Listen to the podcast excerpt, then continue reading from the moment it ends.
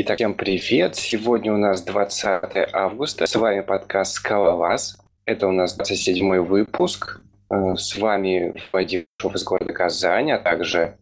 Токарев Евгений из Екатеринбурга. И сегодня у нас гость Марина.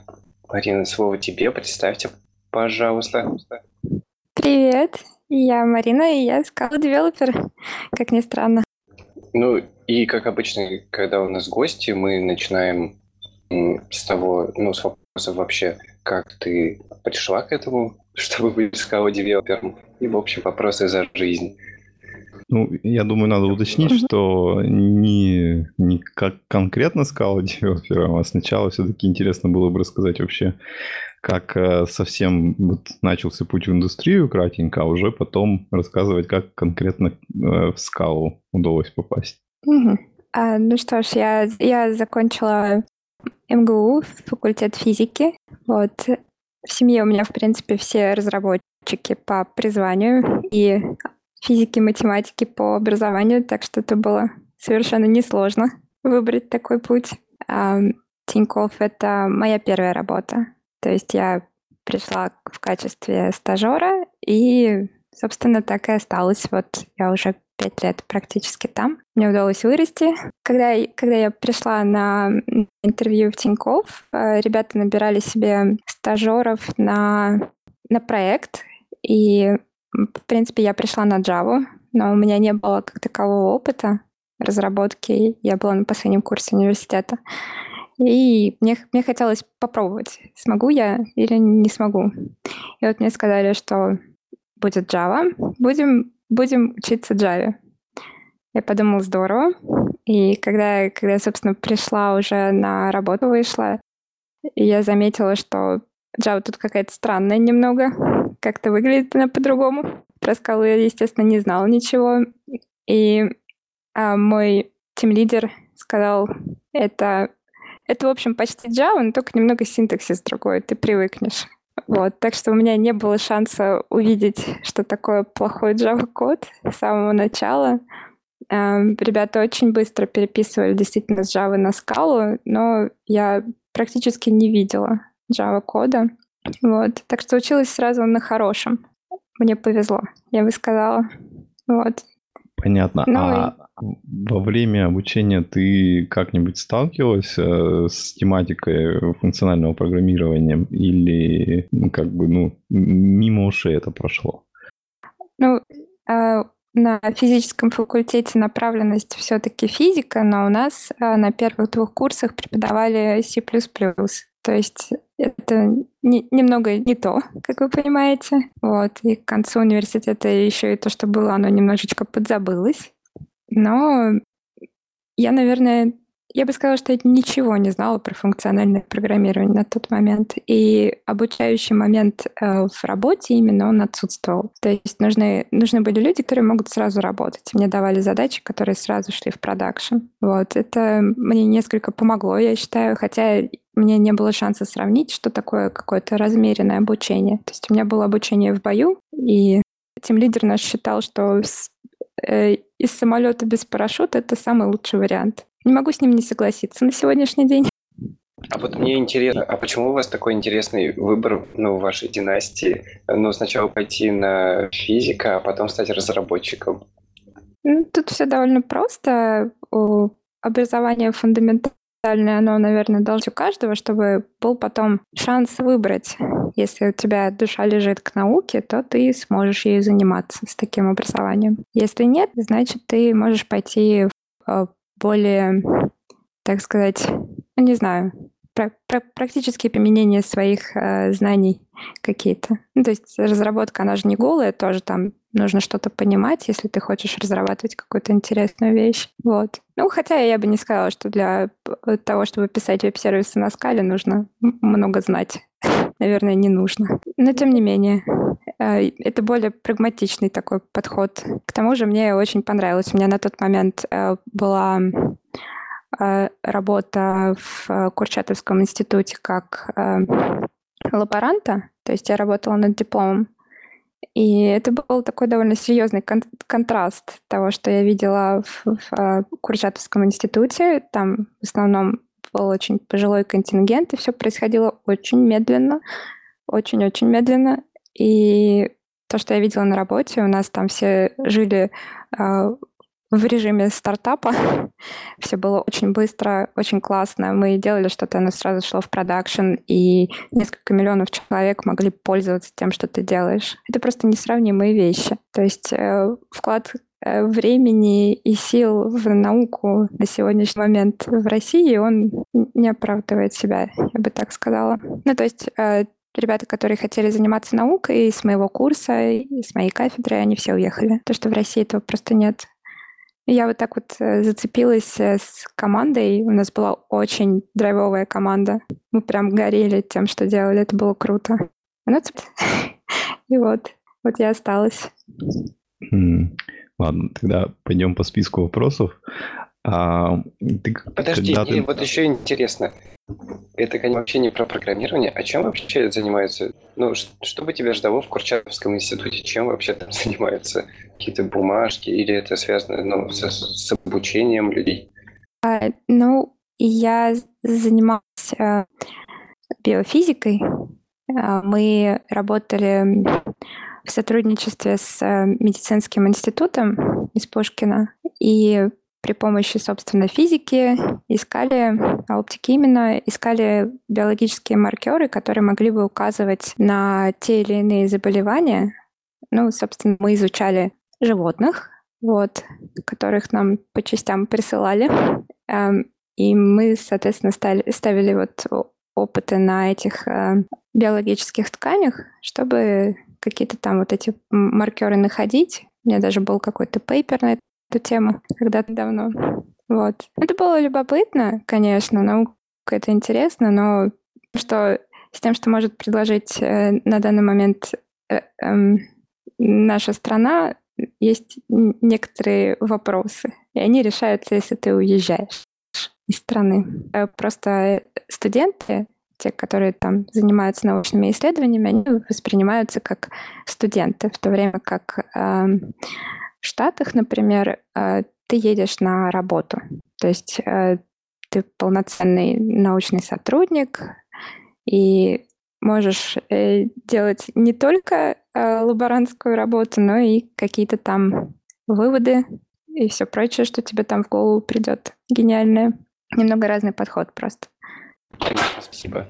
Ладно, тогда следующий вопрос задам. А когда вот ты начала на практике изучать скалу, каким образом и вот какими методами а, получалось эти здания подтянуть? То есть это либо а, коллеги помогали, либо курсы на курсере ты проходила, либо какие-то книги, либо ну, еще что-то. Что вот как бы помогло быстро вникнуть и дальше уже чувствовать себя комфортно? Я бы сказала, что прям комфортно, наверное, невозможно себя чувствовать, если адекватно оцениваешь а, то, как индустрия шагает. Можешь каждый день должна что-то изучать, а то день проспал, уже, уже отстал очень сильно. Но, тем не менее, когда, когда я начинала, у меня, у меня был и тим-лидер, и руководитель, и их способ обучения был следующим. На вопрос «А что здесь как?» мне отвечали «Разберись». Я разбиралась, потому что задачу нужно было сделать к сроку, и нужно было выпустить релиз. С вариантов не было. Я пробовала все. У нас изначально был а, проект а, и бэкэнд, и фронтенд были в одном проекте. Вот.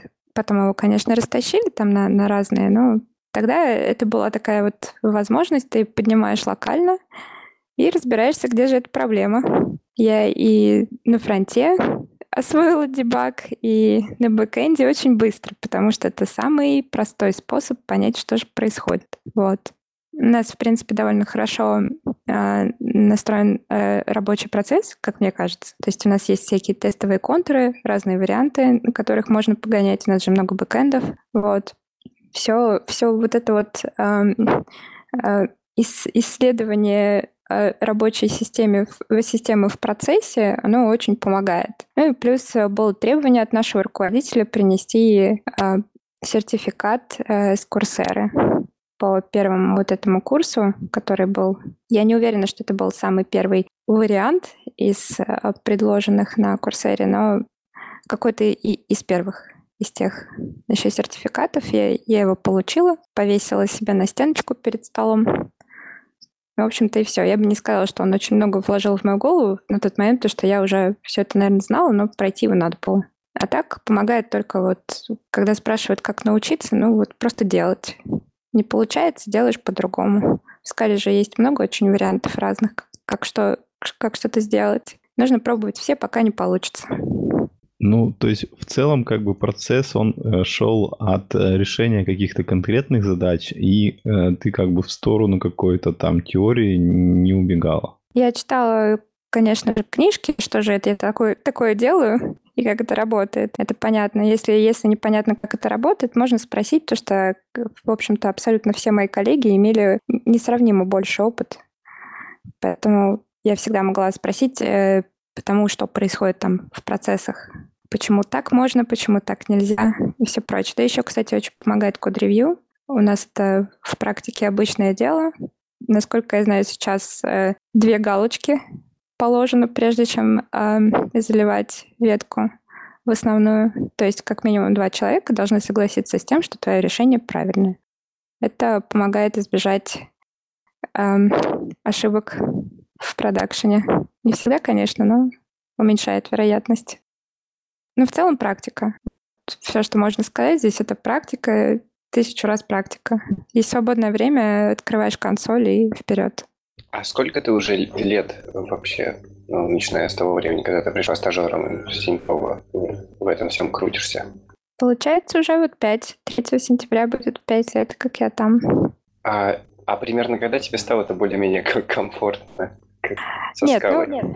В принципе, как комфортно, имеешь в виду, что ты хочешь что-то сделать, и ты знаешь, как и где это найти. То есть... Да, да, да. да, да. Ну, наверное, я не знаю, через пару-тройку месяцев я уже могла все, все везде найти, но это, как мне кажется, был довольно, довольно неплохой, неплохой уровень а, понимания, наверное, на тот момент, потому что, когда я пришла, я наверное, ничего не знала, если так вот честно. То есть я, я могла что-то там сделать э, и, и не понимать, как это работает до вот начала моей трудовой деятельности. То есть мы все умеем гуглить, правда ведь? Найти и заставить какой-то кусок кода работать, ну, не, не сложно. Это несложная задача. А вот понимать, э, уже понимание такое, да, со временем. Ну и сейчас тоже все равно какое-то время требуется на то, чтобы там какую-то библиотеку новую э, изучить, понять, что там как работает. И всегда у нас есть новости какие-то неожиданные, которые могут и через, и через два вылезти и удивить. Ну вот. А теперь, я думаю, мы можем перейти на следующую тему а, о том, как вот за эти пять лет ты доросла до того, чтобы уже ездить по различным конференциям. Подожди, подожди, подожди. Я еще один вопрос про начало пути хотел спросить. Давай. Э, э, в общем, вот мне интересно, как бы, э, ну вот именно потому, что у тебя такой путь, как бы, с чистого листа.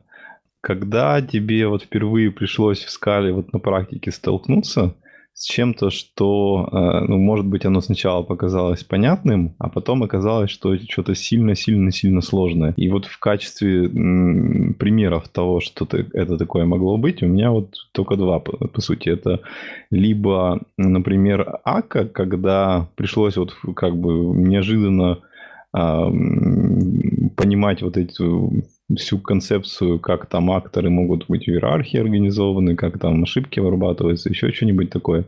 Ну, и, или вот какой-то прямо такой непонятный впи-код, который там куда-нибудь закрался. Вот. Э, был ли какой-то вот такой момент, где вот приш, пришлось вот э, именно вот когда там в первый год с чем-то таким столкнуться и как бы э, как это было? Ну, так как у нас наша команда в принципе, общается друг с другом, люди же разговаривают, и, собственно, все разговоры разработчиков, они, как правило, сводятся к обсуждению тех или иных технологий или каких-то таких вещей. То есть такого, чтобы прям какое-то супер открытие, такого у меня просто не было, потому что до того, как я к чему-то прикасалась, я про это уже слышала не один раз. Вот. Но э, у меня был забавный момент, когда э, я впервые делала что-то очень-очень серьезное, как мне казалось, а, переключалку для GMX, вот, и она была очень ответственна. Это был важный функционал в банке. И когда мы все протестировали, везде все протестировали, со всеми бэкэндами, их там было много, все проверили, все работало. И мы выкатили на предпродакшн. У нас есть такой перед э, слой, э, наверное, который используется, использует продакшн-системы для ограниченного числа пользователей. То есть мы выкатываем на какой-то сервер, куда есть доступ только у специально, специально обученных людей. Ну, то есть в основном это, собственно, мы и есть. Вот. И там мы проверяем. И там внезапно оказалось, что все это не работает. Просто раз и не работает. И у меня был шок, я не понимала вообще, в каком месте это может быть, потому что весь код, ну, он работал. Он же работал. Это, это было очень эм, страшно, я бы сказала, но а в итоге оказалось, что это просто проблема с доступами, которые не прописали администраторы. И, в общем-то, все. Было страшно. Мне казалось, что это что-то, чего я вообще совсем не знаю. Ну как же так? Чего-то я не понимаю из того, что я сделала. Это было весьма себе поучительно. Ну и с тех пор я проверяю все эти вещи, на ошибках учатся. Слава богу, до продакшена не дошло. Мне было очень интересно это услышать, как э, в смысле быть удивленным от того, что э, оно не заработало, я обычно удивляюсь от того, что если что-то заработает, и то, что мы первый раз катим ну, в релиз, и оно сразу работает, обычно это значит что-то не так. Ну, а если это касается каких-то стандартных для системы взаимодействий, то это удивительно. То есть вроде как схема отработанная. Ты знаешь, в каких э, местах а, может отвалиться, по какой причине и все прочее. И мне казалось на тот момент, что я знаю все.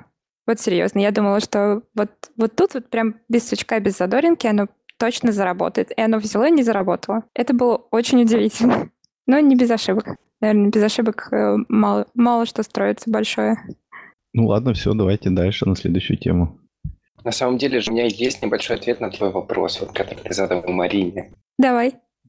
В общем, я, я вкатился в скалу, ну, буквально где-то э, полтора года назад ну, где-то около этого.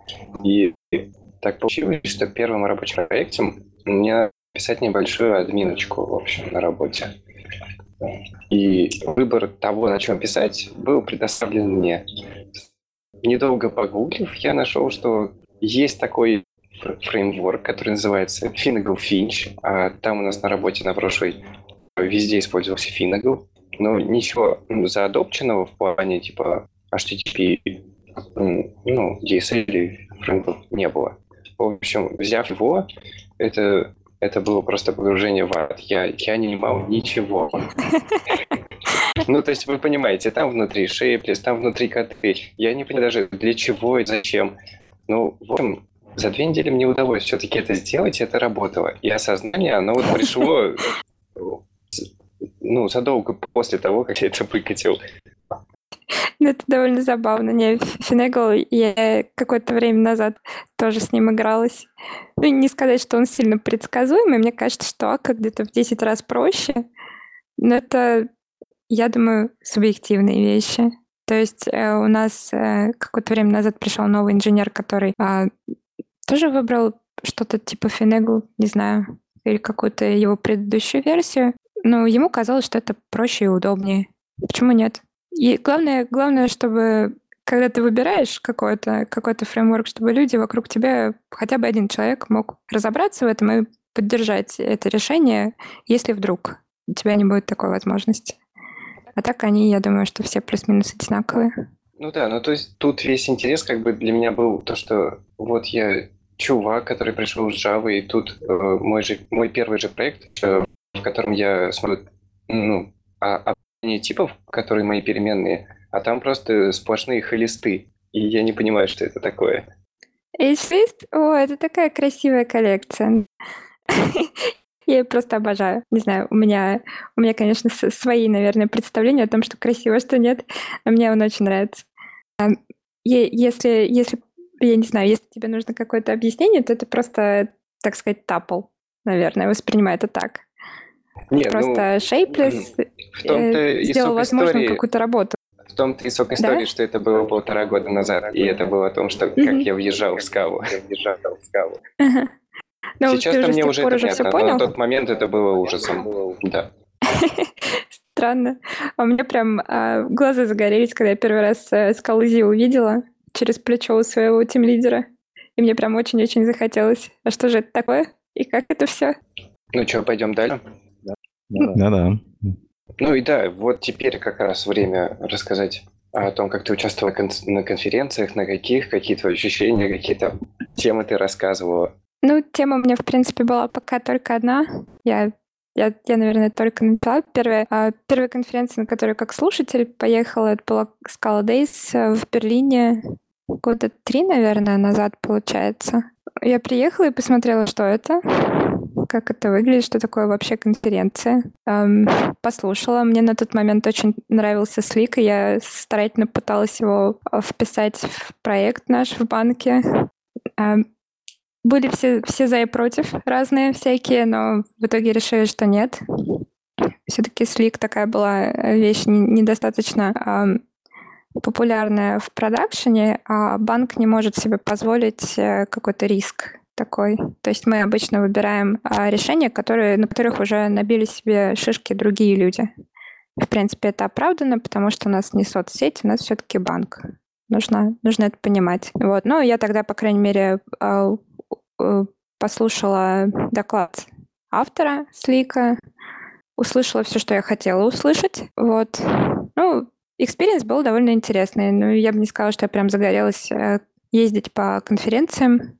Не, не очень мне это тогда было понятно. Вот. И вот э этой зимой, получается, я по какой-то причине, не знаю по какой, решила отправить заявку на Scala Days на чикагские и забыла про это. Просто отправила и забыла. И через какое-то через какое-то время я увидела, что есть скала Мацури такая в, э, в Токио проходит. Самая большая скала группа э, в Азии. Вот. И мне было любопытно поехать посмотреть, что у них там и как. Все-таки другой мир. Мало того, что это э, другая часть, скажем так, планеты, это еще и э, Интересно с, с той точки зрения, что же они там такое делают, как они все понимают и так далее. Вот. А, туда, туда приехали м, ребята из Light Band, и а, был еще Денис Шабалин, но я не знаю, где он, где он работает.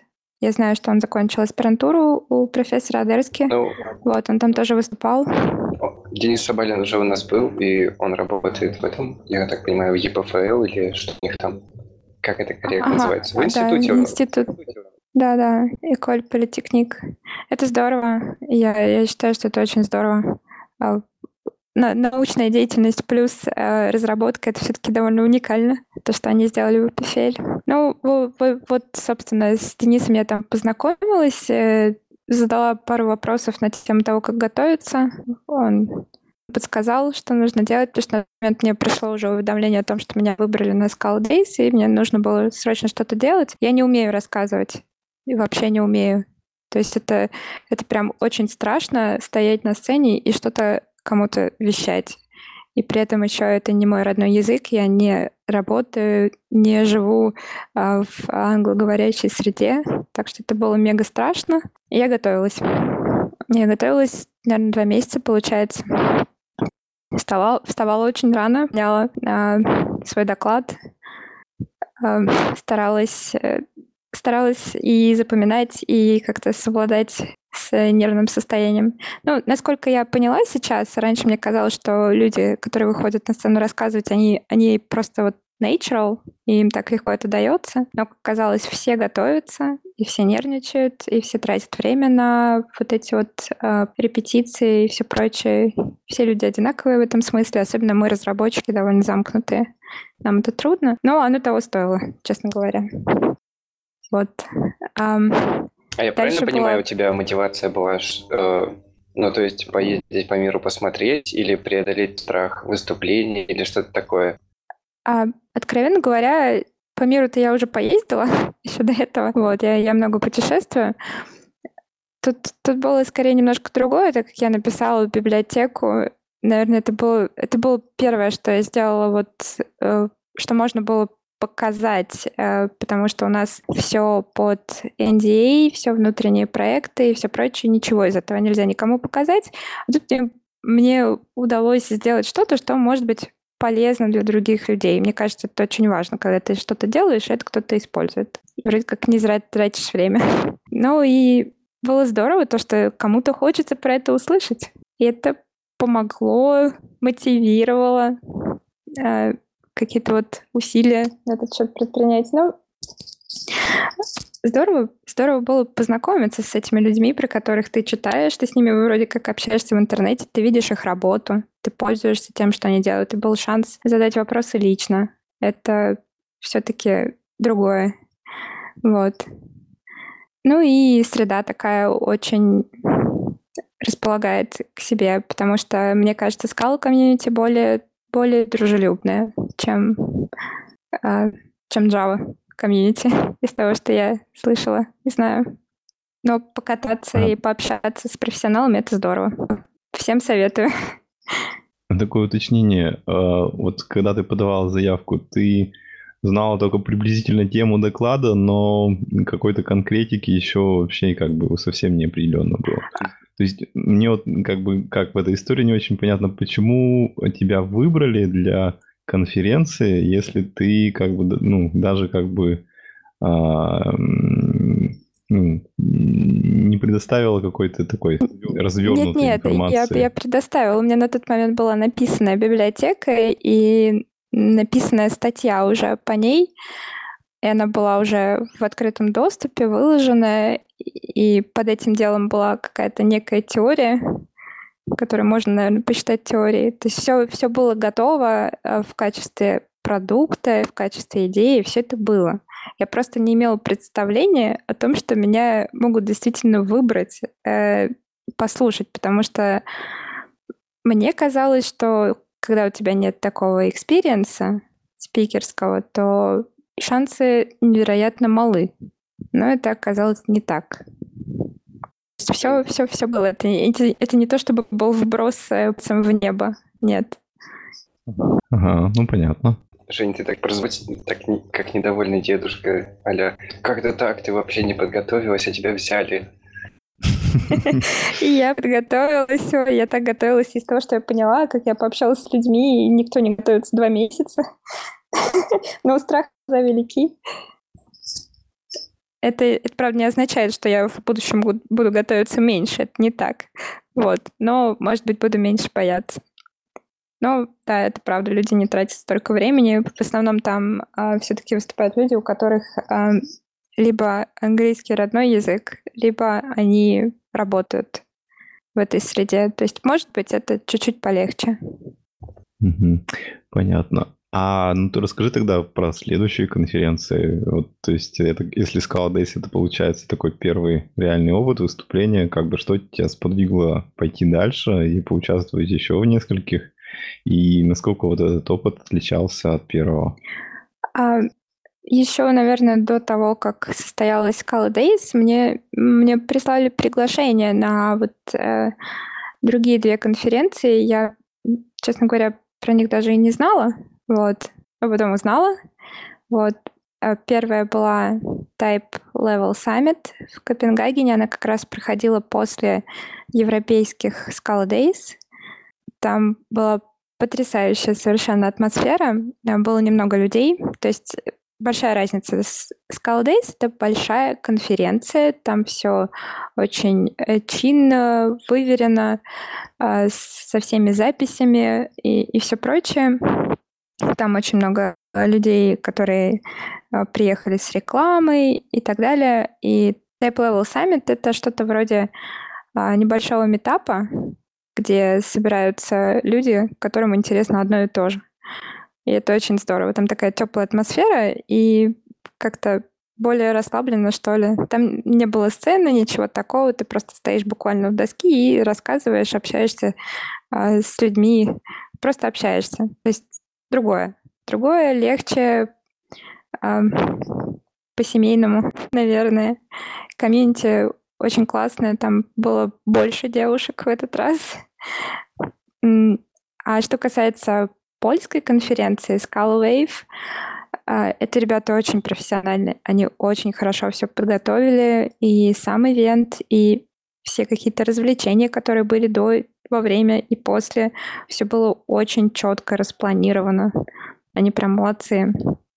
Это э, больше, наверное, на европейскую публику э, ориентировано.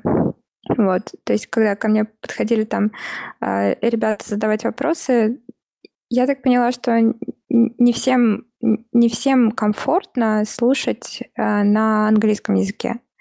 Вот. Но это очень субъективное мое мнение, наверное. Возможно, мне вот так попалось, но тем не менее.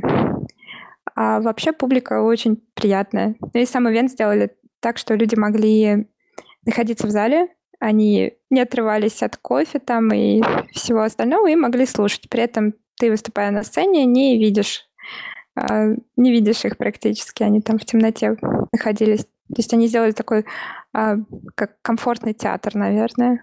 И это очень хорошая идея, мне кажется. Потому что большинство людей, из того, что я видела, а, в основном находится там, где буфет.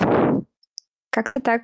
Если, если есть что-то еще более конкретное, я могу развернуть по...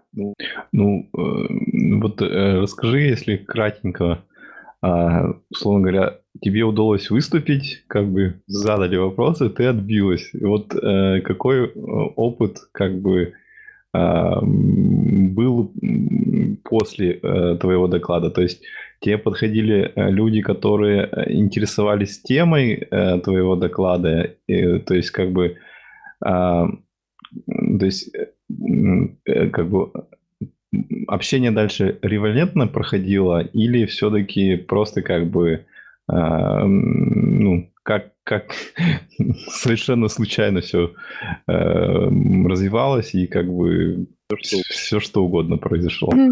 Ну, э, на Scala Days я была ужасно испуганная. Мне, мне, мне было... Я бы не сказала, что мне было прям совсем понятно, что у меня сразу спрашивали. Вот я, я пересматривала, когда видеозапись, я поняла, что это было не очень хорошо, э, то, то, как я отвечала. Но потом, после самого доклада, вот как раз непосредственно после самого доклада, люди подходили ко мне уточнить, те, кто у меня спрашивал. И мы с ними, на, наверное, скорее не на английском, а на скале решали эти вопросы, и я ответила на все из того, что они хотели услышать. Просто а, у меня не было такого опыта понимания разных акцентов и диалектов, то есть плюс еще какой-то стресс, ты просто не понимаешь, что тебе говорят. Это ну, это проходит. я, я поняла, что это проходит, слава богу. Вот. Но после, после самой конференции подходили разные совершенно люди, говорили, что им очень понравилось, говорили, что именно спрашивали по поводу идеи, где им это можно применить, э, спрашивали на каких-то примерах, показывали, вот у меня здесь так, помоги. Вот. Ну, я так поняла, что им интересно, это здорово. Это, конечно, приятно, когда ты трудишься, и, и плоды твоих трудов кто-то использует. А после Typelevel а, а на Typelevel е уже кто-то, наверное, видел, слышал и так далее, но у меня еще там был очень короткий, а, короткий talk, совсем 15 а, минут у меня было, я попыталась вжать идею с implicit ами и макросами в 15 минут. Это было не очень человечно, но я так поняла, что люди были подкованы, и никаких проблем у них с пониманием не возникло. Подходили, спрашивали, но вот после Typelevel а, наверное, вот э, больше спрашивали про компанию, что, что, что мы там делаем, для чего нам Aerospike у, такие какие-то вещи. То есть не по конкретике э, самой темы. На Scala Wave люди любопытствовали э, темой. Э, я видела Юджин, например, Юкоту, который, который по-моему, занимается сейчас из, из BT. Он написал Scala XB, мой, мой любимый плагин. Он тоже большой фанат э, кодогенерации, насколько я поняла.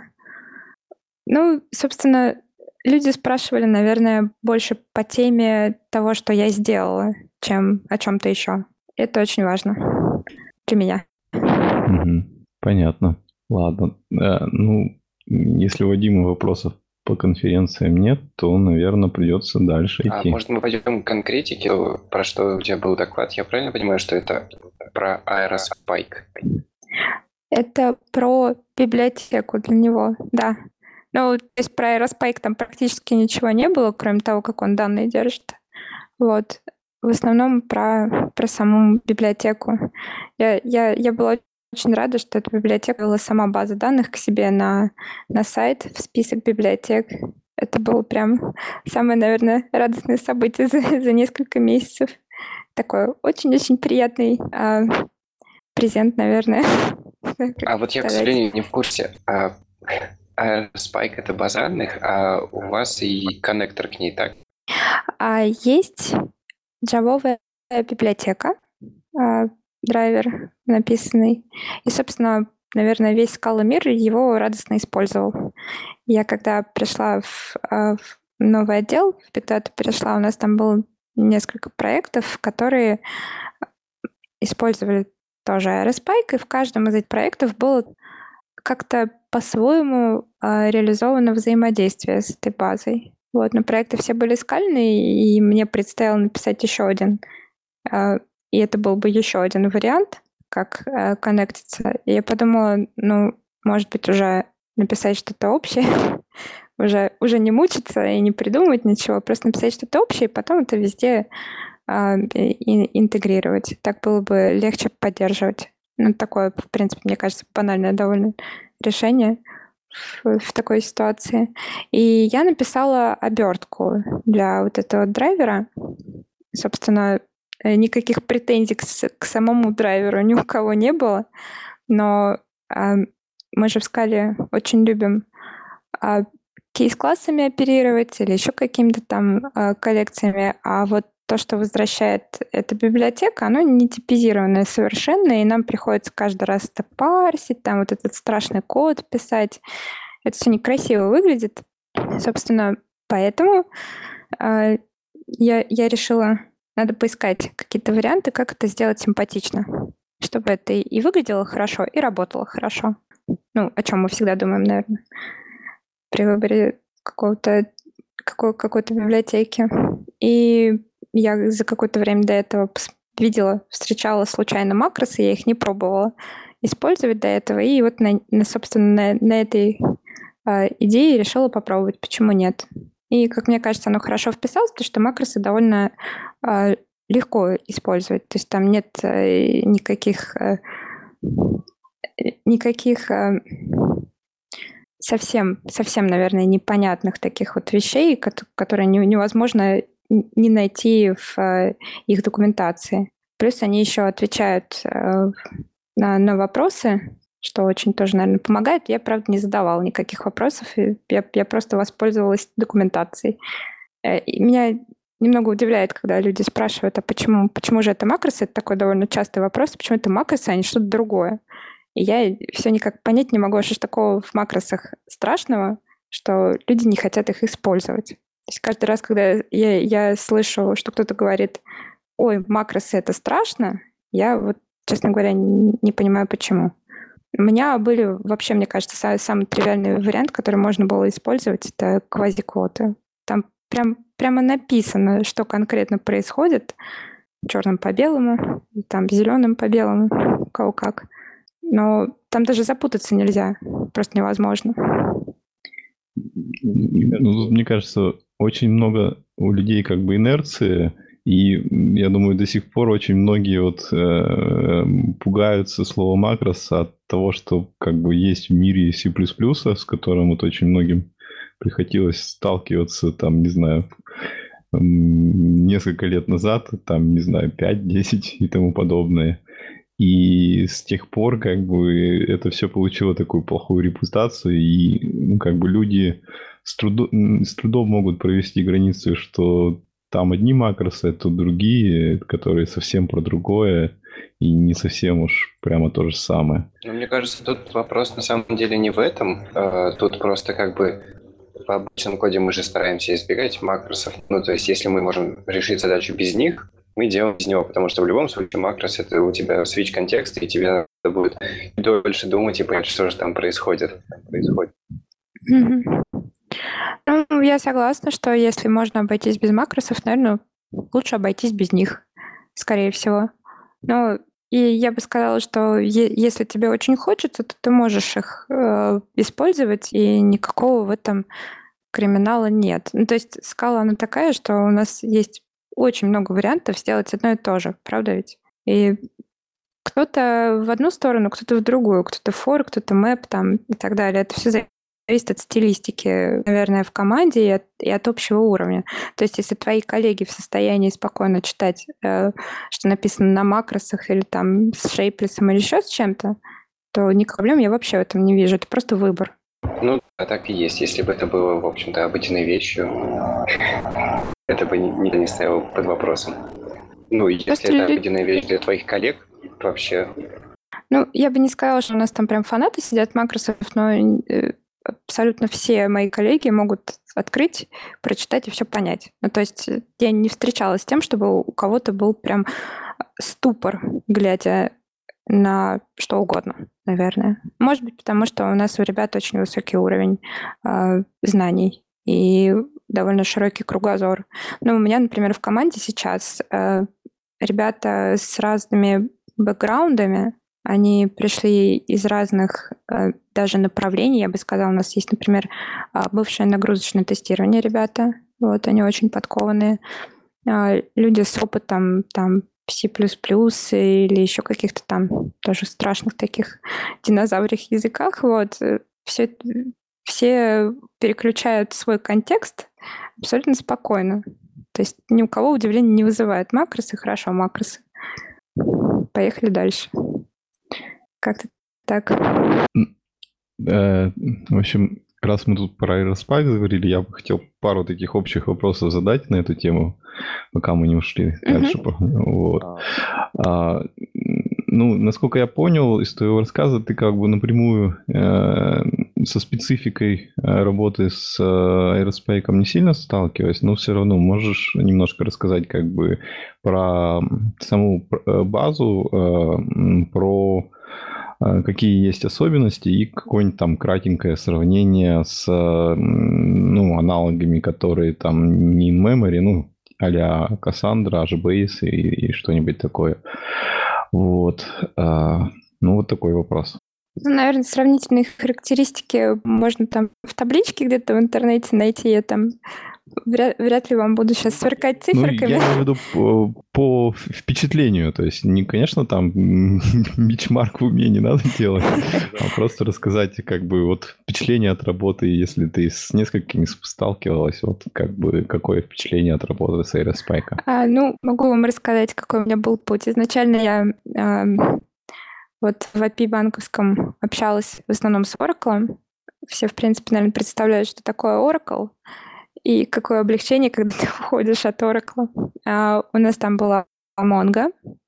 А, с Mongo у нас позитивный experience, но я знаю, для чего она хороша, для чего она не хороша. Благодаря этому experience у, когда я пришла в Big Data, там, там появился Aerospike. Вот. Um, это key-value хранилище бессхемное. То есть uh, по ключу ты можешь хранить все, что захочешь. И это все, что захочешь, может менять тип, что и является основной проблемой для скалы инженеров, для которых очень важно, чтобы этот тип был какой-то определенный, потому что мы в своем коде на это очень рассчитываем. И как, когда мы не знаем, чего ожидать, наш код превращается в, в такой Java стайл, а мы это не любим по понятным причинам. Вот. Собственно, чтобы вот эти вот вещи э, как-то сделать посимпатичнее, поприятнее для скалистов, наверное, моя библиотека и написана, хотя там есть еще над чем работать. Но тем не менее, а, Aerospike быстрый. А он хорош для а, задачек быстро получить информацию по ключу.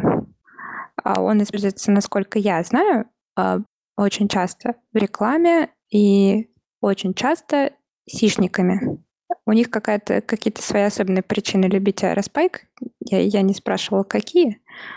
Но помимо, помимо его какой-то там скорости, наверное, вот еще удобство того, как, как его вот разворачивают. У нас администраторы ни разу на это не жаловались. Э, по идее, они его развернули, а, дефолтные настройки, что-то там чуть-чуть поменяли, и больше к этому не возвращаются. Я не помню ни одной жалобы, которые, например, сопровождают а, ту же кавку, да, то есть то там отвалилось, то здесь отвалилось, и вечная беготня к администратору. Такого с RSPEC вообще нет.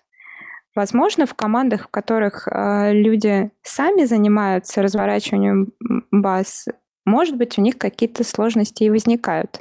Но я, например, у себя тоже на ноутбуке ставила, и я не припомню, чтобы мне приходилось возвращаться к донастройкам или еще к чему-то. Что не касается, например, кавки. Вот в кавке надо э, разбираться во всех э, настройках, что где значит, где это поменять, и потом в связи с тем, как клиент еще работает, нужно понимать, что, что сломалось по пути. Это несравнимо. RSPike в, в десятки раз, наверное, проще, но у него, правда, назначение немножко другое.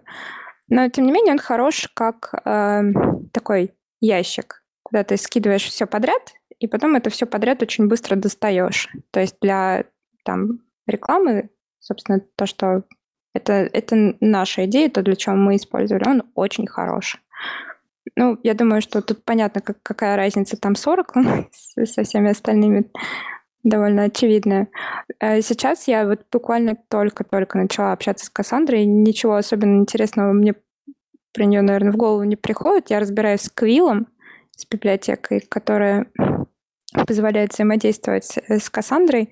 В Квилле очень много макросов, и это было, было, было осознание вот как раз момента, как, как люди себя чувствуют, когда они смотрят на твои макросы, да. Каждый раз, когда ты пишешь свой, тебе кажется он простой очень, а все остальные, они слишком сложные и как-то неправильно.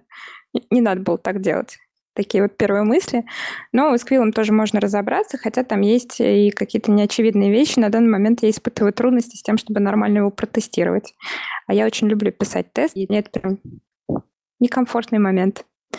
Ну, я думаю, что там, наверное, недели через две вопрос этот падет, как только я со всем этим разберусь. Тут к вопросу о, о времени, сколько нужно вникать в то или иное, то зависит, наверное, от библиотеки. Вот в Аке у меня не возникало сложностей. Разве что по поиску каких-то вещей у них очень-очень много всего ведь есть.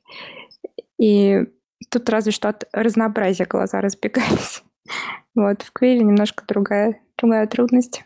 Я не знаю, ответила ли я на ваш вопрос. Я, мне кажется, ушла немножко. Да-да. Конечно, конечно.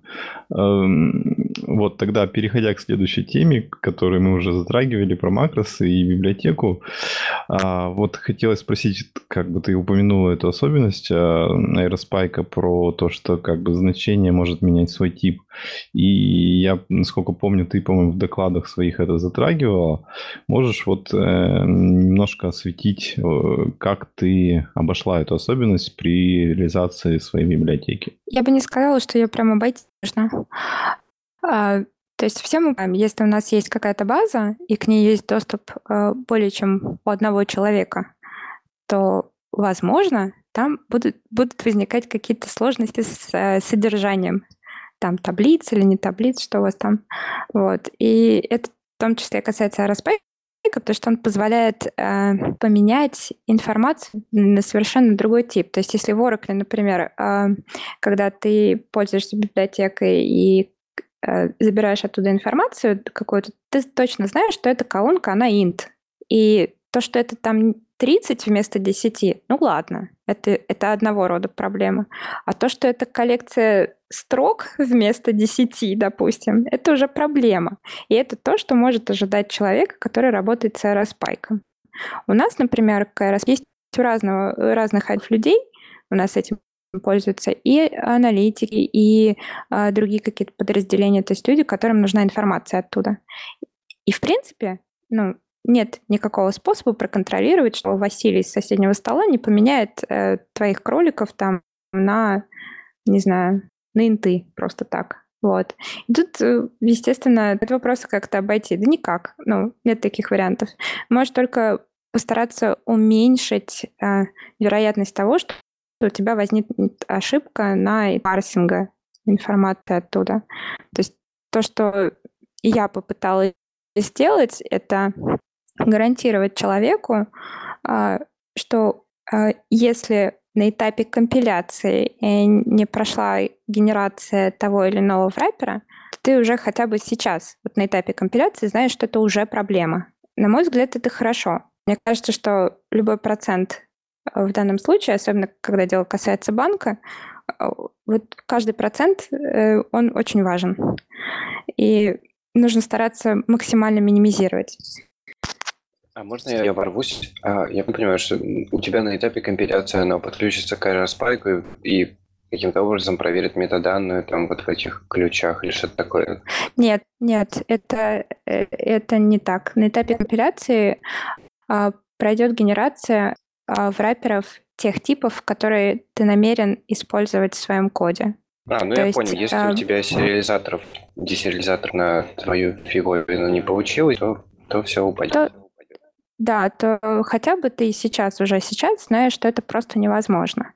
Есть ряд проблем, которые связаны с такими вот вещами, как э, там э, вот подобного рода взаимодействие с бесхемными хранилищами. Первое, например, э, нет возможности никакой узнать, что твой сгенерированный парсер действительно подойдет в итоге. То есть, возможно, кто-то поменял а, информацию и убрал какое-то поле, которое в твоей модели required.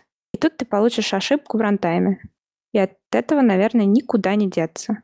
Я думала о том, как э, можно постараться избежать таких вещей, но для этого нужно скорее дорабатывать базу.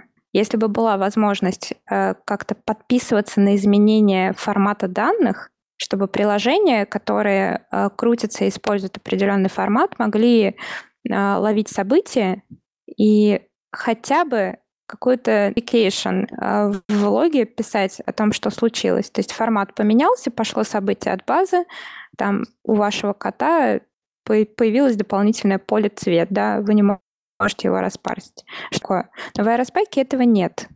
И я, честно говоря, не знаю, есть ли это хоть где-нибудь про изменение формата. Но в бесхемном хранилище это было бы прям здорово. Ну, мне кажется, это слишком это, какой-то этот ванильный случай. Э, таким же образом, ну, оно не будет у тебя просто работать никак, если там, ну, ты написал свое приложение, там прошло два месяца, потом ты его все-таки запустил, нотификашку ты, естественно, не получил, либо у тебя невероятная классная очередь, которая у тебя получится за нотификашку. Mm-hmm. Mm-hmm.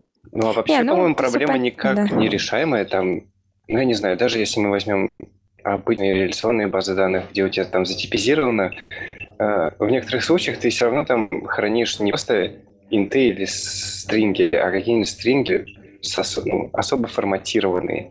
И ничто не убережет от того, что там Вася с другого отдела записал в него неправильно, если вообще база данных. Согласна, согласна. Но вот, скажем, с тем же Oracle такие проблемы, они как-то а, пореже, я бы сказала. Плюс еще, ну, из области фантазии, да, можно же ограничить, э, дать определенному приложению доступ на определенные namespace, на определенные там э, группы ключей, там сет и так далее. То есть каким-то образом можно до этого дойти. Но тут нужна доработка со всех сторон. И, собственно, максимум того, что мы в реальной ситуации можем сделать, это попытаться сделать меньше наши грядущие проблемы, которые, ну, наверное, неизбежны, скорее всего, во всех этих э, вот бесхемных хранилищах. Но, опять же, тут Тут же есть вариант в этом бесхемном хранилище вписать H-лист, что меня невероятно радует. Это, наверное, была самая, самая прикольная такая часть из всего этого. А, я еще там сделала поддержку протобафа. Я понятия не имею, нужно ли это кому-нибудь, кроме нас, но, но тоже, тоже интересно было. И, насколько я знаю, он не, не очень популярен а, среди разработчиков, которые не, а, не касались рекламы и каких-то вот рекламных движков. Протобаф именно.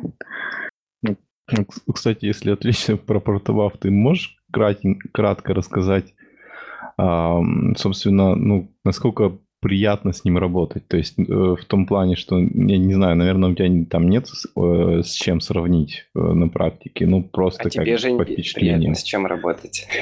Мне в том-то дело, что не с чем, потому что я с этим сейчас ни, ни с чем не сталкиваюсь. Так что вот мне просто интересно услышать как бы мнение человека, который поработал с этим, и вот, ну, а из разряда, если бы какой-то следующий проект начинать, то выбралось бы это же техническое решение, либо, либо вы пытались найти какую-то другую технологию, похожую?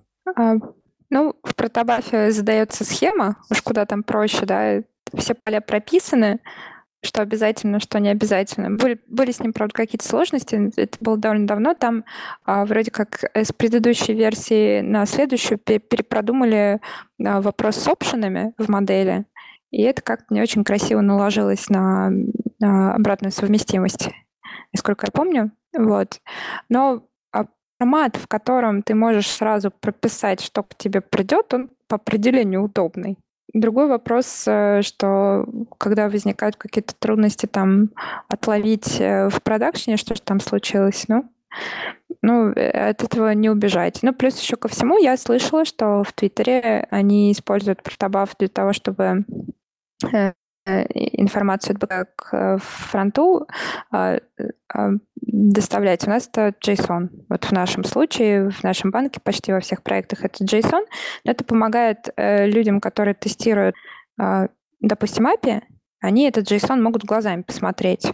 И это вот большой недостаток протобафа, то, что люди, которые не имеют серьезного бэкграунда, там какой-то как кажется, это называется функциональное тестирование, если я правильно понимаю, вот в отрасли тестирования именно с самих тестировщиков, вот, то если люди не, недостаточно подготовлены, они вряд ли разберутся с протобафом так вот быстро. У нас, например, э, тестирование тестирует API в том числе и глазами. То есть они проверяют, как выглядит JSON, то есть что получит фронт.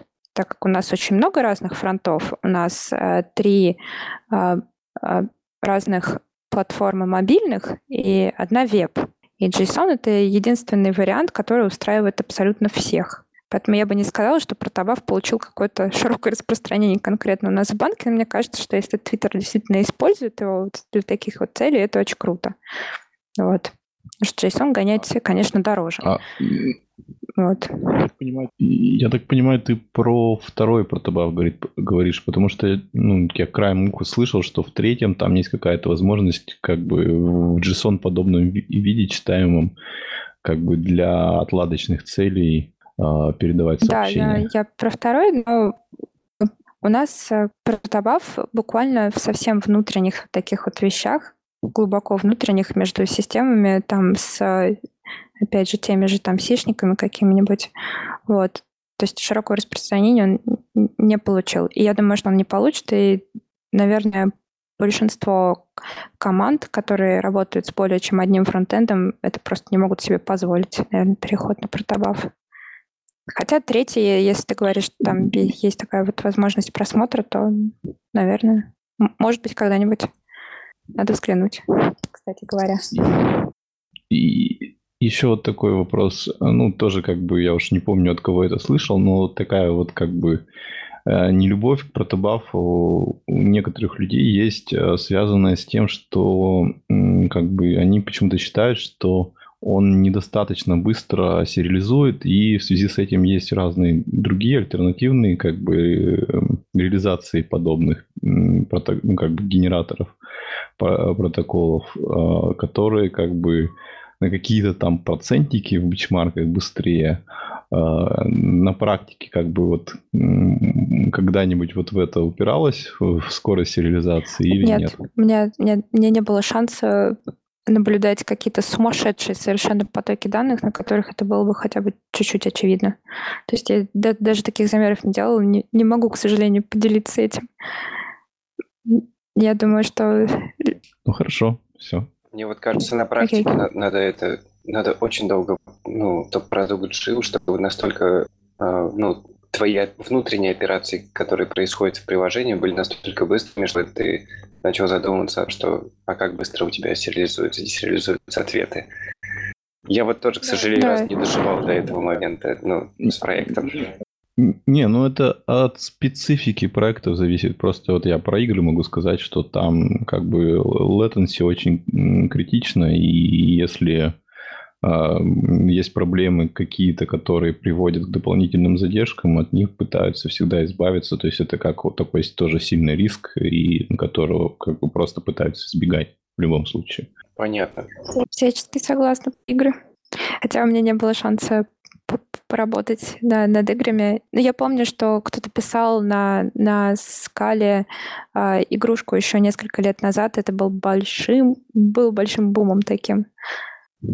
А, и сейчас вроде какая-то игра даже появилась. Scala Quest. Да, по-моему, это, это...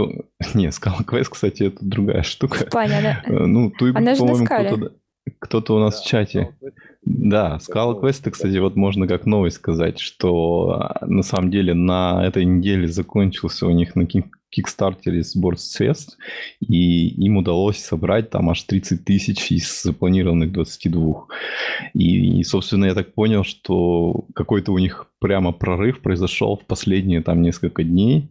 То есть там было Э, три дня оставалось, было, по-моему, собрано 18 тысяч 22, и потом вот я зашел как mm-hmm. в тот день, когда у них да. сбор закончился официально, и там уже Они было 30 тысяч. вообще, я поддержала. Вы как, поучаствовали?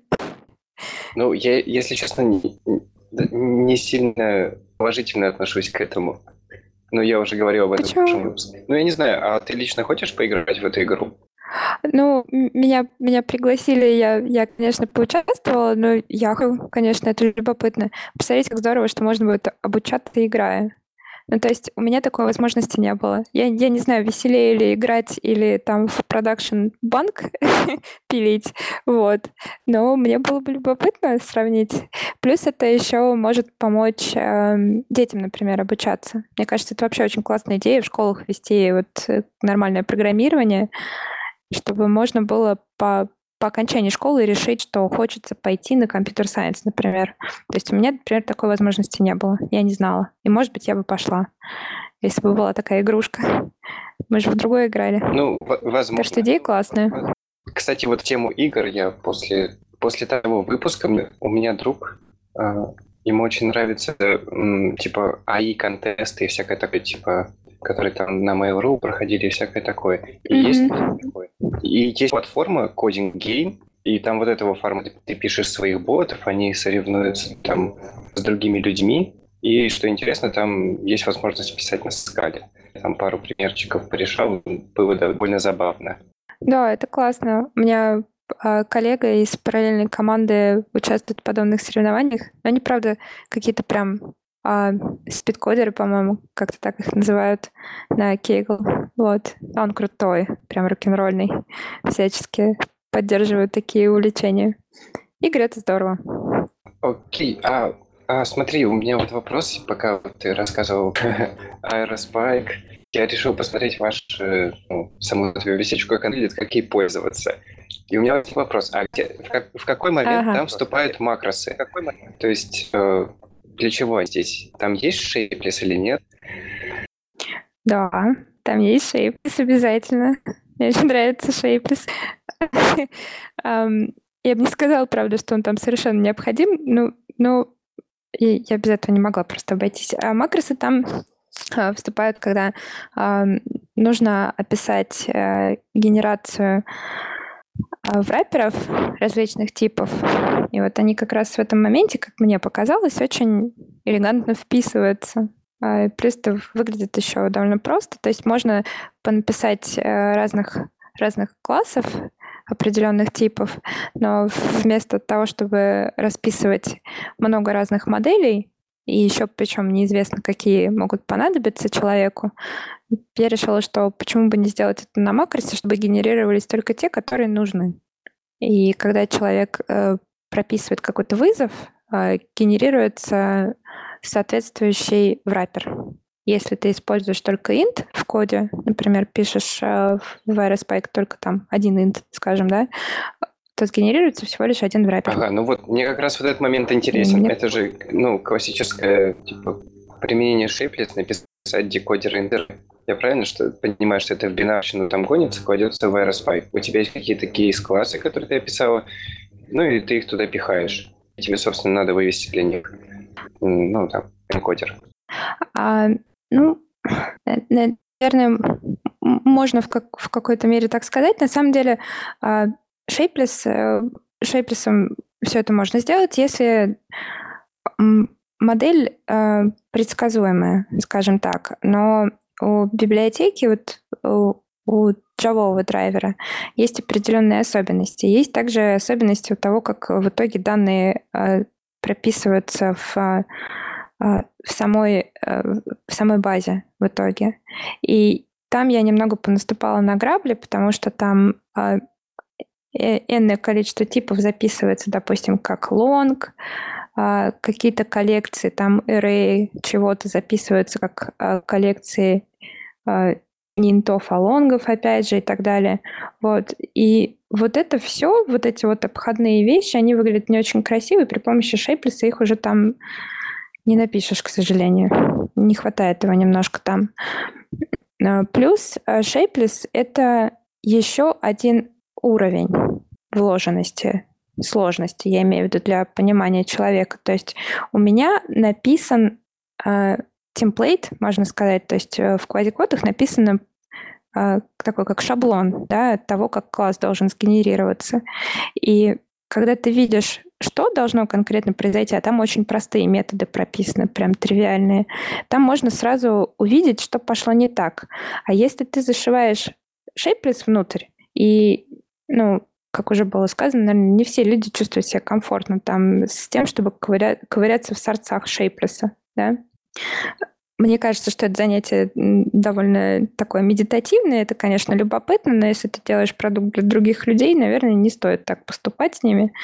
А тут, мне кажется, гораздо проще разобраться. То есть ты видишь вот шаблон, вот у тебя там три условно метода каких-то основных, что-то пошло не так. Сразу видно, что.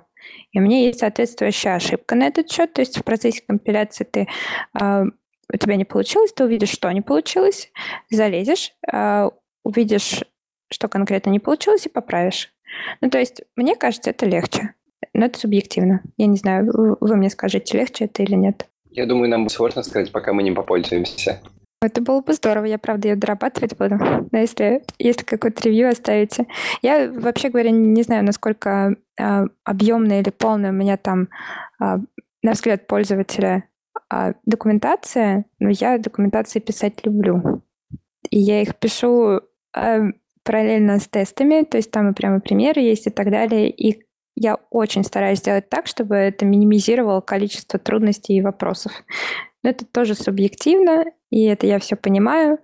Вот, но, по крайней мере, из моего рабочего опыта я точно знаю, что если э, документация максимально полная, то тебя будут гораздо реже отвлекать и задавать вопросы. Это очень помогает, когда проект в продакшене, когда он большой, когда очень много пользователей, когда огромное количество тестирования, менеджеров и прочих людей, которые постоянно спрашивают, а что же там такое происходит, и всегда можно их послать э, в Вики, в Вики а, корпоративную, в которой они могут это прочитать.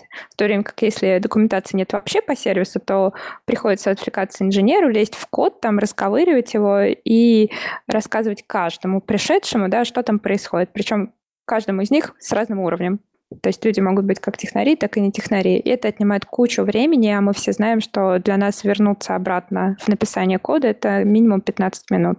Это большая потеря времени. Пишите документацию. Ну, кстати, вот я использую технику про документацию. Если меня, а, ну, кстати, я, конечно же, ее не пишу сразу, ну, про все. Я просто жду, какие вопросы будут приходить, и которые частые мне задают, я их описываю. А это обязательно? Ведь э, ты написал сервис, ты знаешь, что у тебя там три обязательных параметра есть, да, без которых ничего не заработает. Можно их, наверное, сразу указать. А, сервис такой-то, параметры такие-то, варианты значений такие-то, чтобы просто этот вопрос вообще не возникал. Ну да, просто всегда встает вопрос детализации, насколько сильно какие-то моменты тебе надо вскрывать, а какие-то не надо. То есть по каким, каким-то моментам люди вообще не приходят, ну, и пока ты его не знаешь, я, я, я стараюсь не писать про все. Вот какие-то базовые вещи, там, э, твою API писать, это, конечно, пожалуйста. Согласна. Женя?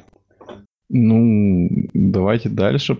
Как бы как-то мы все от плана отклонились. А, давайте к теме макрос, макросов немножко вернемся. Как бы в общем про них поговорим немножко. А, такой вот вопрос есть. Э, когда ну, делается что-то на макросах, когда ну, накапливается довольно большое количество их в коде, возникает необходимость э, э, иногда как-то их отлаживать, разбираться, что же там происходит, и вот, собственно, как ты с этим справляешься? Вот конкретно в моем случае, как мне показалось, сложности особенно не было. То есть э, я прямо, прямо в коде там писала себе где-то распечатки, буквально принт, э, для отладки работает идеально, честно говоря. Ну, то есть сразу, сразу видно, как, э, какой объект сгенерировался, а если нет, то почему. Это очень удобно, и мне кажется, что это такой простой способ прямо в лоб это сделать. Мы часто это прям в коде пишем. Я не знаю, как вы, вот, а я так часто делаю. Вот, себе просто принт в каком-то методе, чтобы увидеть, э, в каком состоянии сейчас находится информация. Это очень помогает. Я не думаю, что у кого-то могут э, возникнуть с этим трудности, ну, до тех пор, пока это не, не слишком усложненный именно сам макрос. Потому что Сложными они действительно бывают. Я это вот э, в Квиле увидела. То есть, когда они не твои, они выглядят пострашнее, чем, чем, чем свои, потому что свои знакомые хотя бы. Вот. Но это, опять же, дело привычки, и нужно просто, наверное, привыкать к самому API а, макросов, чтобы э, пользоваться ими так же, как и любой другой, наверное, технологией. Ну, то есть э, сначала, когда Ваку в Аку въезжаешь, там же тоже э, половина кода подчеркнутая в идее, и ну, какое-то количество вопросов возникает сразу. А что здесь такое подтянулось, что вот эта вот э, строка превратилась в, в JSON, да, вот здесь вот именно в такой, с таким вот кодом. А что же здесь произошло? Вот. Ну, то есть это вопрос знакомства. Ты немножечко там неделю потыкал аку, и уже нет проблем. Также и с макросами. А, насчет э, рефакторинга какого-то, например, с макросами, мне кажется, что это, а, опять же, сложнее, если и если ты их раньше не видел. Вот. А вот чтобы с тем, чтобы поправить что-то, вот у меня коллега, например, а, делал pull request в мою вот эту библиотеку, и у него сложности не возникло. То есть он сразу же сделал то, что хотел, абсолютно без проблем, и не задал ни одного вопроса. Я считаю, это хороший показатель того, что уровень э, написанного с макросами особенно ну, не отличается от любого другого кода. Понятно. Вот. И тогда еще такой вопрос про Shapeless. Э, соответственно, ну, всех, кто с ним как-то сталкивался, интересует э, практически вопрос, как бы, в каких случаях испытываешь сложности с временем компиляции. Вот как бы, ну, то есть ты же, поскольку активный пользователь, наверняка у тебя были какие-то случаи, когда э, время компиляции неожиданно возрастало очень сильно, и вот, собственно, как ты с этим боролась. И у нас там еще чуть-чуть в темках есть статья из какого-то блока про это. Можем как-то немножко ее затронуть. Сейчас я найду, какая конкретно. А, ну, пока я могу вам рассказать свой, свой первый э, опыт э, с, именно с э, Shapeless. Я я вписала, первое, привнесла в большой проект uh, Shapeless. Задача соответствовала, я бы сказала, что да, она соответствовала. Задача решалась, это было здорово, но время компиляции действительно возросло. Другой вопрос, что у нас и без того проект был здоровый, и там плюс 20 секунд, наверное, особенно не играло роли, я бы сказала. Но оно вот там по 20 секунд с, с, каждой, с каждого привнесенного, наверное, складывается в такую не очень красивую картину. Насколько я знаю, сейчас э, Shapeless выпилили именно в этой части, из того, что я слышала.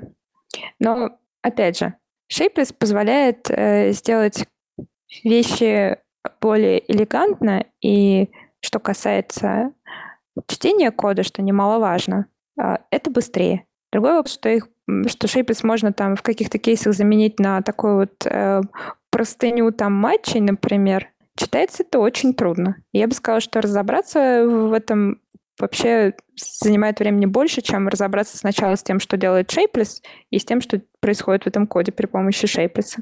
Ну, то есть Shapeless упрощает визуально, но он добавляет, да, по времени компиляции, и я, я слышала, в принципе, не один раз от, от э, людей, которые им пользуются. Но, опять же, если у тебя проект маленький, то ничего страшного нет вообще. А, ни, никакого там действительно возрастания significant такого вот времени не будет. Можно спокойно его использовать. Он хорош для своих задач очень.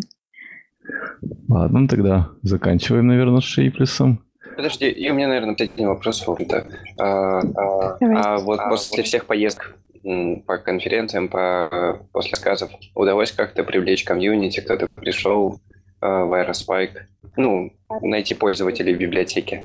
Я не знаю, есть ли возможность какая-то проследить, сколько людей э, скачивало э, из центрального репозитория э, именно библиотеку. Я, я, я не знаю, это возможно? Да. Потому что если так, то я могу, наверное, прям число сказать, если я посмотрю. Надо будет взглянуть. Это я не знаю. Но мне писали на почту довольно много вопросов э, разных людей совершенно из разных стран, которые действительно пользуются. Вот, поэтому, ну, можно, наверное, попробовать посмотреть на, на цифру. Я не знаю, правда, что это будет для меня значить. Если она будет очень маленькая, наверное, я взгрустну. Но буду работать. Я на самом деле вижу прекрасно, что есть недостатки у самого API, оно недостаточно удобное.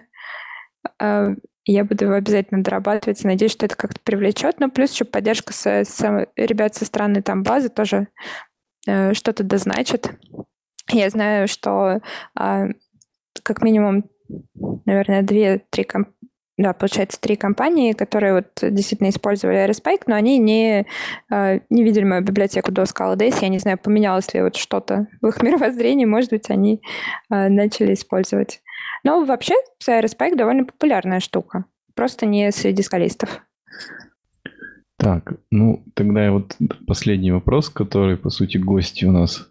А, хотелось бы немножко просто как бы услышать твое мнение о том, как а, на практике вот а, проходит вот именно такая командная работа в, проектах, которыми ты сталкивалась, и как бы насколько важны в этой работе какие-то софт-скиллы и вот как бы э, если, может быть, какие-то рекомендации, которые, ну, как бы рекомендации или какие-то хитрости для э, вот именно как бы из разряда soft skill ов, которые ты для, для себя подчеркнула, и вот можешь кому-нибудь о них рассказать. Ну, конечно, если это как-то там возможно.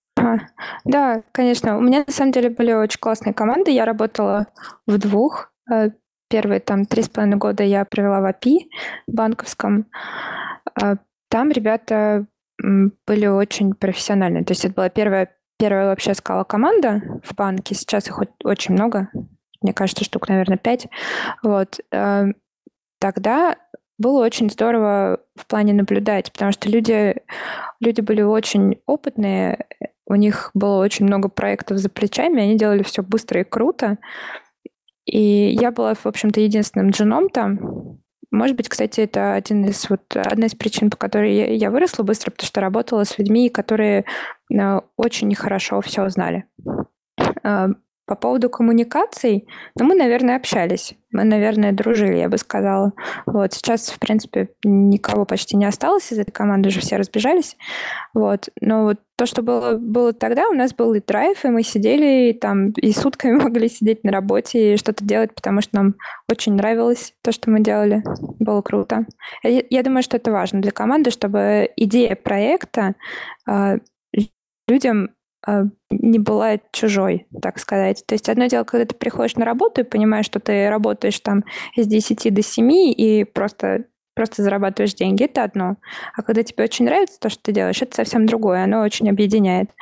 Вот. А, ну, коллектив у нас, конечно, был дружный, там очень многие ребята просто перешли из другой компании, они до этого вместе работали.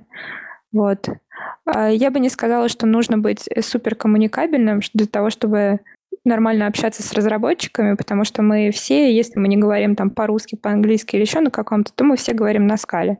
И это нас всех объединяет, потому что это то, что нам всем интересно. То есть сложностей с коммуникацией не было. Мы спорили, мы часто спорили, а, когда есть разные а, точки зрения на один и тот же вопрос. А, возникают э, несогласия, и Тут э, большое спасибо там лидеру, который у нас был, который умудрялся там всех собрать в одну точку и заставить всех э, объяснить плюсы и минусы того или иного решения. И мы тогда уже трезво глядя на ситуацию могли принять это решение э, вне зависимости от того, кто это решение проталкивал. Вот. Тут тоже очень важно менеджмент, это очень важно в любой команде. Важно собираться. Uh, у нас были так называемые вот эти вот скрамы. Я не знаю, работают ли сейчас э, по, по вот, вот с, с, с этой, так сказать, технологией. А остальные люди, команды, ну, наверное, она там где-то популярна. А это помогало, вот такие вот еженедельные э, сбор команды, он помогал э, выяснить, кто же что делает. Потому что проект большой, и нужно, чтобы люди понимали, что происходит э, в каких-то частях проекта. Плюс еще возникают ситуации, там какие-то на бою разбирать проблемы и так далее. Если ты не знаешь, что э, твой коллега что-то менял в этом сервисе, то у тебя даже в мысли не возникнет туда залезть и посмотреть, что же там такое произошло. То есть важно быть в курсе. Э, важно, чтобы проходила нормальный код-ревью. Я считаю, что это какая-то часть э, нашего общения даже. Вот, потому что мы там обсуждаем, прямо в сташе обсуждаем что, как, правильно, неправильно, можем поделиться с э, своим, э, своим опытом с той или иной библиотекой, вот, какие-то примеры туда набросать и так далее. Это способ общения. Вот, но, опять же, коммуникабельным быть совершенно не обязательно. А в команде, в которой я сейчас нахожусь, э, у нас мне кажется, у нас более семейный подход. Нас очень мало просто по сравнению с API. У нас всего сейчас получается 6 человек. Вот. И Тут немного другая ситуация. В API был большой проект и очень много людей на нем. А здесь в Вигдате у нас много проектов на каждого человека. То есть как, хотя бы два обязательно есть у каждого из нас. И тут довольно сложно уследить за всеми, кто что делает. Но мы стараемся. Мы все равно стараемся смотреть на код-ревью, что происходит, э, проекты по разным тематикам, кто что знает, э, мы всегда обсуждаем, и у нас э, тут немножко по-другому с тем, что большее количество э, технологий нам здесь доступно, вот в, в, именно в этом отделе. Это тоже помогает. Это другой режим, и сопутствующие этому какие-то там сроки решения задач и так далее. То есть если в API придерживаются более консервативных каких-то э, таких вот решений. То есть ждут, пока э, та или иная библиотека, да, она наберет какое-то э, количество пользователей в продакшене, чтобы было понятно точно, что ее можно использовать, какие были подводные камни в связи с интеграцией, с поддержкой, с там, такого рода вопросами, то у нас тут в Big мы можем экспериментировать и это другая команда уже. То есть мы, мы, мы немножко по-другому смотрим на это. Я думаю, что, в принципе, я видела два самых лучших варианта команд, которые вот можно было встретить, с, как, с кем можно было поработать. У нас работает не просто работа, нам интересно. И это очень чувствуется. Я слышала не раз э, от людей, э, что в команде отсутствует какой-то вот такой вот дух командный, когда друг друга люди не поддерживают. Я не знаю, что это такое, и слава богу. Вот. А вообще, а вообще, я подумал, это невероятная удача. Ну, типа, с первого места работы устроиться пять лет и как бы сразу попасть в то место, где можно говорить, что, ну, типа, я, я не знаю, что бывает проблемы в команде. Довольно круто. А, это, это вопрос? Нет, это просто а, как-то подытожить я решил. Я решил. А, ну да, да, это здорово на самом деле.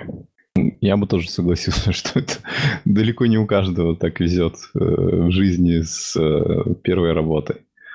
Ну, что я могу вам сказать? Я думаю, что в Москве, наверное, Тинькофф одно из самых лучших мест для скалистов. Это не реклама, не подумайте ничего такого, просто это мой какой-то а, личный опыт такой.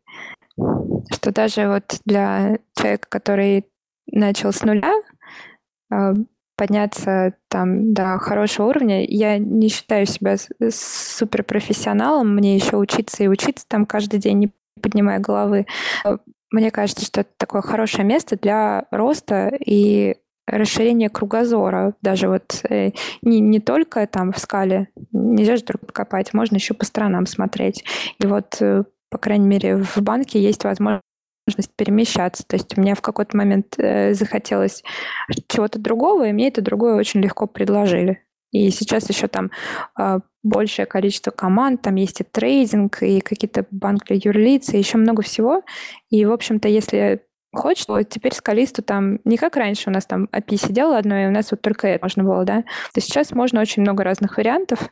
Главное, как говорится, немножко лопату освоить вот эту скальную, и там вперед можно путешествовать, то есть менеджеры какие-то такие, э, ну, они довольно позитивно реагируют, если тебе хочется переместиться, это не проблема. И я думаю, это важно, потому что я слышала, что во многих компаниях э, человек привязан к проекту, и если ему стало скучно, то его единственный вариант — это просто выйти вон. Мне кажется, это ну, не очень хорошо для инженера самого. А, переходим к новостям. Да, с интервью, наверное, все закончили. Сейчас обсудим а. несколько новостей и все, будем закругляться. Так, эм, значит, что из интересного на этой неделе было? А, вышел релиз-кандидат HTTP FOS, который наконец-то перешел на котов и FS2. Вот, собственно, рассказать особо интересного про него нечего. Но вот радует, что наконец-то такой релиз вышел, потому что вот лично меня вот эта ситуация, что вроде как есть библиотека, можно ее использовать, но известно точно, что она будет переезжать на совсем как бы другую внутреннюю реализацию, она как-то отталкивала от использования ну, на практике этого всего. Понятно. А тебе есть еще что-то сказать? Нет. Окей, я просто посмотрел перед, ну, перед выпуском то, что ты не добавил ни одной новой, ну, как бы HTTP библиотеки. Я подумал, что это будет полное расстройство надо добавить какую-то новую, и, в общем, это Гигахорс от... Вот я не, не понял, как правильно говорить, Юджин Йокота или Евгений Йокота. Ну, вот, в общем, тот парень, который пишет СБТ. Это Юджин. Ну, насколько я знаю, это имя э, американизированное. А я не знаю, какое имя японское, поскольку Юджин, он э, из Японии. Я так полагаю, что он, наверное, упростил, как все, в принципе, кто уезжает в Штаты, они упрощают свои имена. Также наши, а, наши ребята тоже Влад... Э, Владимиры, они все Влады становятся и так далее. Понятно. Вот, я подумал, чтобы никого не расстраивать, и чтобы была HTTP библиотека, о которой мы не говорили, это GigaHorse. Она есть, да, по-моему, внутри SBT ну, вот новой версии, она там под капотом спрятана, и, насколько я знаю, ее можно даже достать, ну, как бы инстанс объекта HTTP-шного можно подергать. Типа вместо AIA данного. Ну, то есть прямо в описании таска это можно сделать в SBT или нет? Ну вот, насколько я знаю, да, потому что где-то, не знаю, месяц назад, что ли, я, я писал свою таску, где мне можно, нужно этот IO download юзать. И получилось так, что он не умеет в редиректы. Ну, типа, мне, мне надо скачать с GitHub релизов, а, ну, артефакт один. А GitHub релизы, они работают так, то, что вот ссылка, которая на GitHub показывается, она тебя редиректит куда-то там, черт знает куда. И вот IO давно не работал, я, в общем-то, пошел завести баг туда, на что мне было сказано э, в, новой, в новом SBT используй GigaHorse. И ссылка на сорцы, как я, где я могу его достать. Вот, все. Ну, это круто. Действительно круто. Так, ладно, дальше. А, Значит, все мы знаем, что есть такая красная книга по функциональному программированию на скале. И вот э, на этой неделе э, задания, которые в ней, они интегрированы были в проект э, Scala Exercises, который делает вот компания 47 градусов. Вот, и, собственно, теперь можно читать книжку и интерактивно проходить примеры э, через веб-браузер. Собственно, ну, мне кажется, очень хорошая штука. Далеко не все, не все сразу красную книгу изучают, может, кто не успел. Удобно.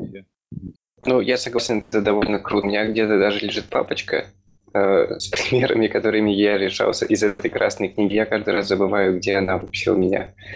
Приходится искать. Так, ну и вот, собственно, главная новость последних дней, это то, что Twitter анонсировал, что будет делать свой новый компилятор скалы, который будет оптимизирован на э, время компиляции, и в связи с этим там, возможно, какие-то небольшие несовместимости с обычной скалой. Вот. И, собственно, э, это релиз, который э, сделал э, Евгений Бурмака. Он выложил это в, в виде репозитория на GitHub, но репозиторий без кода, просто как бы заявление такое на пару страничек и небольшое обсуждение на Reddit. Кто успел глянуть и что интересного заметить? Я вот первый раз об этом слышу, но почему-то не удивлена. То есть э, и я, я я, в принципе, наверное, так и думала, что, что будет Твиттер, э, скорее всего, свою скалу делать, когда увидела, что у них своя фьючи. Поэтому там еще чуть-чуть. Э, и, наверное, начнут, тем более, что у них э, такая вот артиллерия тяжелая, как Женя. Почему нет? Посмотрим, что получится. Я вот только не понял, это они хотят, э, ну, то есть внутрь его принести полностью весь твиттер на нем компилировать, или они, типа, посмотрят, что можно же все-таки сделать со скалой, типа, реальный пример, и, типа, чтобы потом это донести до основных направлений. Ну, э, там вот в обсуждении на Reddit э, Женя писал, что, собственно, а, как бы в конечном счете они, конечно, хотят, чтобы это все в обычную скалу было интегрировано, но там не очень ясно, но насколько я понял, что как бы основная задача-то у них такая практическая, то есть у них вот есть гигантская твиттеровская кодобаза, и они хотят вот э, разработать свой компилятор, решить вот эту проблему продуктивности, то есть чтобы а, ну, как бы инженеры меньше тратили на это все время, вот, и, соответственно, их фокус именно на том, что, э, видимо, как бы создать э, проект, который решает как бы их не внутренние задачи, а уже потом на основе этого э, все это как бы по возможности переносить э, в обычную скалу. Вот. Ну и, собственно, там вот на страничке заявлено, что основные цели это как бы э, значительно улучшить время компиляции – как бы изучить различные оверхед, которые есть э, в скале, как бы с какими он фичами с языка связан и тому подобное. А, типа коллекции а, потюнить? Ну, ну, тут не ясно из этого описания. Потом выявить э, сабсет скалы, которые компилируются довольно быстро – а, и, соответственно, э, перенести это знание в другие скалы компиляторы. И написано, вот что не является целями проекта. Не является целями э, полная совместимость э, с как бы со, со стандартной скалой ее экосистемы. Написано, что как бы тут используйте лейбентовскую скалу. А, не является целями новые фичи языка. Написано, используйте Doti Type Level скалу. Улучшение Type System тоже их не интересует. И Runtime э, Performance их тоже напрямую не интересует. Как бы будет написано ну, как бы будет это изучаться отдельно. То есть, возможно, у них будет какой-то другой проект, связанный с э, runtime перформансом. Вот, собственно, вот такая штука. Кстати, забавно, что я смотрю, и там еще чуть ниже написано то, что э, количество стадий компиляции будет всего 4. И типа в сравнении с Whitebandовской сейчас там 20, и там в доте 15 плюс написано. Ну, в общем, там достаточно много в обычных стандартных, ну, в доте и в Whiteband стадий. А здесь будет 4, и мне вот очень интересно, какие фичи останутся. Ну да, совершенно непонятно. И, видимо, в будущем предстоит выяснить это все. Что, пойдем дальше? Да, давайте дальше. Так, а, это вот э, статья из блока одного из наших бывших э, гостей Владимира Павкина. Он к нам как-то приходил. И, в общем, он написал такую неплохую статью про э, проблемы стека безопасности, с которыми удивительно можно столкнуться, используя только стандартную библиотеку коллекции. Вот. И, в общем-то, он говорит, что виной всему итератор, который э, может построить э, некоторую такую последовательность, ну, как бы, если неаккуратно использовать э, коллекции, можно построить такую гигантскую последовательность там из тысяч итераторов, и все взорвется. Вот. Ну, собственно, там в статье несколько хороших примеров, как это все случается. И написано как бы вариант решения проблемы. А, это использовать в конце любых вот а, операций вроде map flat map а, view force метод, который как бы ну, исполнить, исполнит коллекцию без создания вот каких-то промежуточных итераторов. Вот. Ну и там тоже был пример, что вот у него в Ваке подобное случалось, что э, как бы использовал с, ну, сейчас, ладно, не скажу, уже подзабыл. Вот. Ну, короче говоря, в общем, такое может случиться с каждым, и, статья реально как бы ну, хороший пример о том, как можно этого избежать. Я первый раз вижу статью, в которой бы рекомендовали использовать вьюхи в скале. Ну, в смысле, не про то, что она плохая, в смысле, просто очень интересно, что первый раз, что я вижу. Ну да. Так. Ну, видимо, некому ничего сказать. А тогда дальше небольшая полезняшка. Это то, что есть такой проект, который делает автор э, Дуби. Cats Infographics – это просто такая диаграмма иерархии тайп-классов котов. И, собственно, вот не так давно релизился Cats 1.0, и а, он а, обновил эту, все свои диаграммы до актуального состояния. Ну и пошли сразу дальше.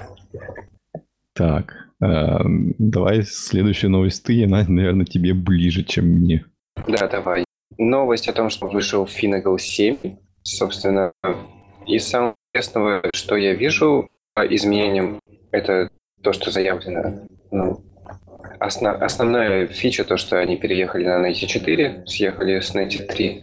И что круто, это э, последний мажорный бамп версии был 5 лет назад. В общем, и там какие-то, я не знаю, то ли баги, какие-то улучшения, но ничего классного я не вижу, кроме вот этого. Ну и все. Ну, к сожалению, видимо, никому ничего нельзя не, не добавить. А вот эту статью я предлагаю в следующий раз обсудить, потому что там, в принципе, интересная штука, и как-то не хочется так кратенько совсем. Вот. А, ну, все, давайте тогда заканчивать и прощаться. Да. Ну, давай мы, наверное, я... А, Марина, ты сейчас можешь как-то по-особому попрощаться, что-то еще сказать, не что-то порекламировать. В общем, заключительное слово от тебя. А, рекламировать? Ну, мне кажется, я уже немножко рекламы сказала для, для банка. Чуть-чуть получилось. А, в целом, наверное, рекламировать мне больше нечего. А, вам спасибо большое. Это мое первое участие в подкасте. Я очень рада, что оно прошло так спокойно и дружелюбно. Классные ведущие. Буду впредь вас слушать, видимо. Окей. Спасибо, ребят. Спасибо тебе. Угу. Женя, кажется, понял, как нам ну, поднять количество слушателей. Нам просто ну, чаще звать гостей. Ну да, наверное. А если вы будете еще на английском вещать, я думаю, у вас будет больше гостей. У нас с этим проблема, особенно с произношением. Ой, это не важно. Главное, главное желание, так сказать. Отношения у всех очень разные. Ну, у людей только и акцентов, мне кажется. Зовите, я вам помогу, наверное, с э, иностранными участниками. Ребята очень общительные, они прям, я думаю, будут всячески за помочь. Прощайтесь. Ну ладно, если у нас хватит силенок, ну и храбрости, мы обратимся к тебе. Ладно, спасибо, Марина. И, в общем, это был какой у нас, 28-й? 27 27-й? 27 выпуск подкаста «Скалолаз». Э, С вами были ведущие Вадим Чевышов и... А, всем пока. Всем пока. Спасибо. Пока-пока.